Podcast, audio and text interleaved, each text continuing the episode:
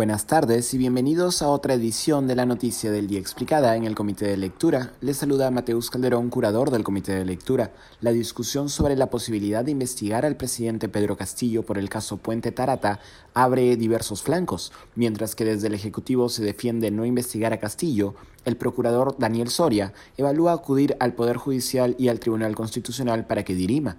Como hemos informado en anteriores ediciones de este podcast, el mandatario peruano fue denunciado por la Procuraduría en diciembre pasado por presunto tráfico de influencias y patrocinio ilegal en relación al llamado caso Puente Tarata. Según la denuncia llevada a cabo por el Procurador General del Estado, Daniel Soria, existen indicios de tales delitos dado que Castillo se reunió con la cuestionada asesora empresarial Karelim López, vinculada al consorcio Puente Tarata 3, días antes de que este mismo consorcio ganara una millonaria licitación con provías descentralizadas pasado.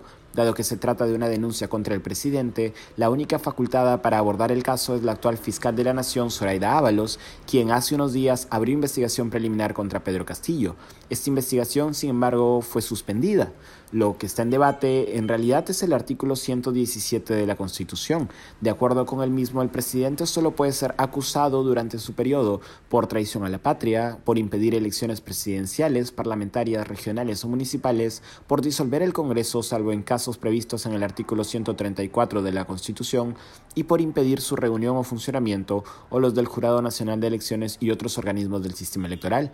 Para Ábalos, esto blinda al presidente de cualquier investigación por presuntos delitos como los de tráfico de influencias y patrocinio ilegal. Según la fiscal de la Nación, dicha investigación tendría que reanudarse recién en julio del 2026, cuando el mandatario termine su periodo presidencial. No obstante, esta no es la única interpretación de tal artículo. Para la expresidenta del Tribunal Constitucional y actual magistrada Marianela Ledesma, el artículo constitucional solo restringiría la acusación contra Castillo, pero no la investigación preliminar. Le estoy citando hoy en entrevista. Para ser eficaz no se puede esperar que termine el gobierno en cinco años para poder iniciar una investigación porque no se van a encontrar las huellas ni los elementos del posible delito. Hay que ser bien ingenuos. Frente a la polémica jurídica, el Procurador General Daniel Soria ha indicado que evalúa qué caminos adicionales transitar por tratarse de un conflicto de interpretaciones constitucionales. Un llamado a solucionarlo es un juez constitucional que está en el Poder Judicial y en última instancia ante el Tribunal Constitucional. El ministro de Justicia Aníbal Torres se ha adherido, no obstante, a la primera interpretación que suspende la posibilidad de investigar a Pedro Castillo.